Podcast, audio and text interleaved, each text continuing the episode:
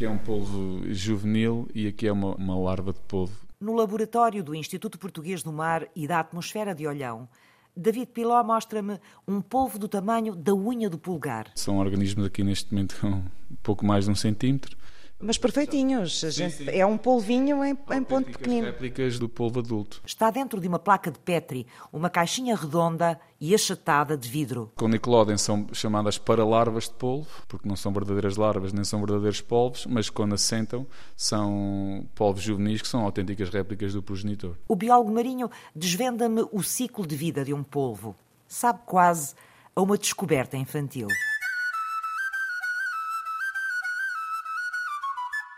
Chamamos os pré-assentados, que é quando eles passam da coluna d'água e quando crescem um bocadinho mais assentam no fundo e vivem mais associados ao fundo para o resto da vida. Ah, mas primeiro, quando são bebés, andam numa coluna d'água, como é que isso funciona? Explique-me lá, já agora. Após a eclosão, são organismos muito pequenos que não têm tamanho suficiente para contrariar as correntes e alimentam-se e vivem na coluna d'água e é parte da vida deles onde há mais dispersão em termos biológicos, têm pouca força para contrariar o movimento dessas correntes e vivem, uh, vivem associadas à coluna d'água e alimentam-se do plâncton. Está também na coluna d'água, nesse turbilhão de água.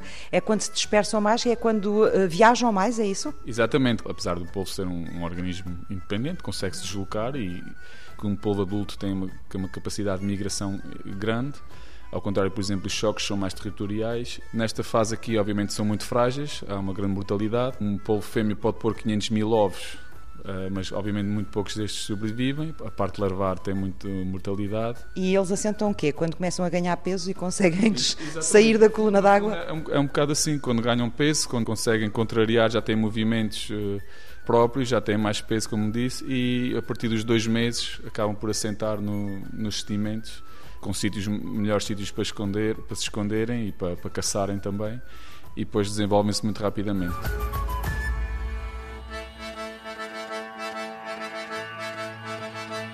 Um polvo juvenil uh, consegue aumentar 5% do seu peso todos os dias. Isso é uma espécie de polvo própria daqui ou não? Sim, isto é o polvo comum, chamado polvo comum, Octopus vulgaris, que é a espécie mais abundante da costa portuguesa e a mais conhecida.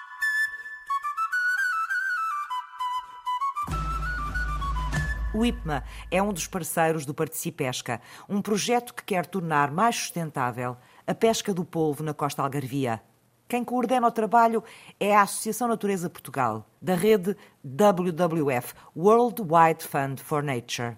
Primeira tarefa: pôr toda a gente à mesma mesa: pescadores, cientistas, associações ambientais, Estado e criar um comitê de cogestão para a pesca do polvo. A cogestão é um sistema onde a pescaria é liderada não pelo sistema habitual que entidades estatais decidem o que é onde fazer com a pescaria, mas neste caso a cogestão tem como princípio que são os pescadores, são as entidades científicas em conjunto com as entidades locais, as câmaras, etc outras entidades como a Doca Pesca, a DGRM, são essas entidades que em conjunto devem decidir com que linhas se cosa a pescaria e não algumas regras serem impostas por entidades que não, não estão, estão dentro do terreno. O que é que um comitê de cogestão pode trazer de novo à pesca do polvo no Algarve? Assegurar que a pesca sobrevive e para sobreviver temos que assegurar que há polos suficientes não só para continuar a espécie, digamos assim, mas também para fornecer eh, indivíduos à, à pescaria e a toda a cadeia de mercado e garantir também que os pescadores conseguem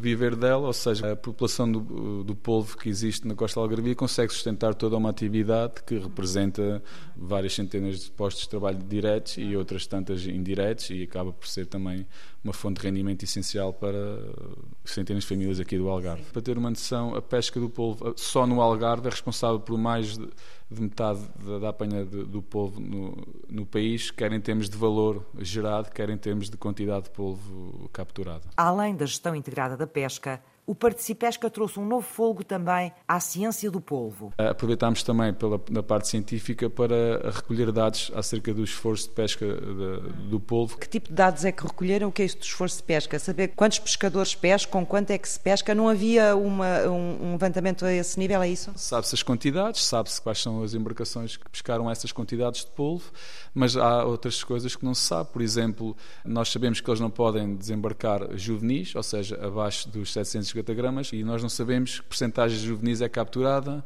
onde é que andam esses juvenis, eh, onde é que se encontram, por exemplo, mais fêmeas, mais machos. Em que altura do ano é que há as fêmeas eh, ovadas, qual é a distância da costa que os barcos costumam ir, qual é o número de artes que eles utilizam por dia de pesca, quantos dias de pesca fazem eles por ano, por exemplo. Testamos também o comportamento do polvo em relação às artes de pesca, como é que ele interage com as artes de pesca. Normalmente as artes de pesca do polvo são armadilhas, como é que ele reage em relação aos diferentes tipos de disco. Como é que vocês conseguem fazer isso? Como é que conseguem seguir o, o polvo e observar o comportamento dele? Neste caso, em experiências em, em cativeiro. Com polvos que capturamos, realizamos experiências em cativeiro no, na estação experimental do Ramalhete, da Universidade do Algarve. Mas os investigadores do IPMA, juntamente com os investigadores do Centro de Ciências do Mar da Universidade do Algarve, também embarcam na frota do polvo. 40 noites eh, bem passadas, 40 noites duras, pesamos todos os polvos são capturados. Recolhemos informação não só dos polvos, mas também da, do bycatch, ou seja, de capturas acessórias que também vêm com as armadilhas ou seja, procuramos também ver eh, os impactos que a pesca do polvo tem eventualmente noutras espécies. Tem aqui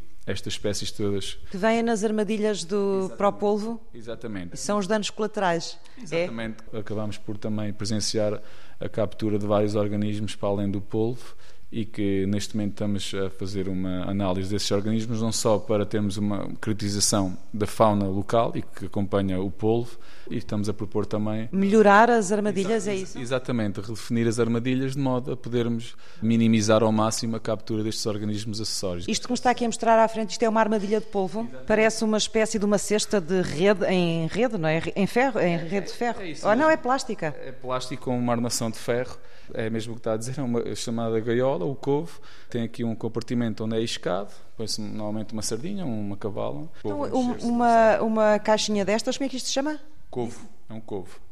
Quantos uh, polvos apanha? Um de cada vez? A maior parte das vezes não apanha nenhum. Os covos normalmente são são calados, ou seja, postos dentro de água uh, às centenas. Normalmente uma teia pode levar 150 200 covos e obviamente que uh, o rendimento não é 100%, normalmente anda ali entre os 10 20% do rendimento.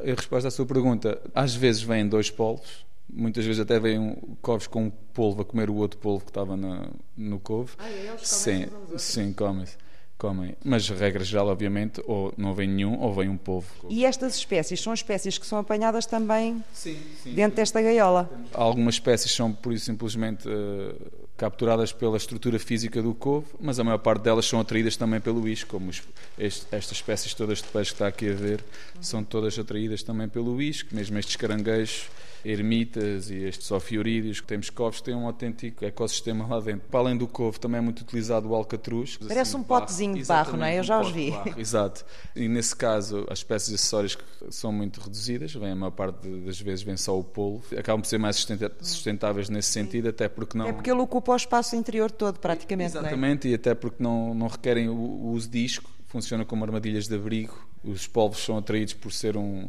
um sítio onde eles se podem esconder uh, e são capturados assim dessa maneira. Mas neste momento a arte mais popular acaba por ser o couve, que, é um, tem um rendimento maior e é mais fácil trabalhar, isto segundo os pescadores. O Participesca acompanha a faina em tempo real, com aparelhos GPS instalados em 60 embarcações. Foi um processo exclusivamente voluntário, temos conseguido recolher dados do Sotavento até ao Barlavento, vários pontos do, do, Algarve, aqueles dados que nunca, nunca foram armazenados, nunca foram obtidos, acerca do número de dias que cada embarcação passa num ano, por exemplo, na pesca do polvo, qual é a distância média, distância média da costa a que vai, o, é, o número de teias que utiliza, e por aí vamos conseguir eh, extrapolar para o, o, esforço de pesca e também para o número de polvos. Neste momento é o IBMA está na, na posse desses dados e será o IBMA também a dar a resposta em relação a isso.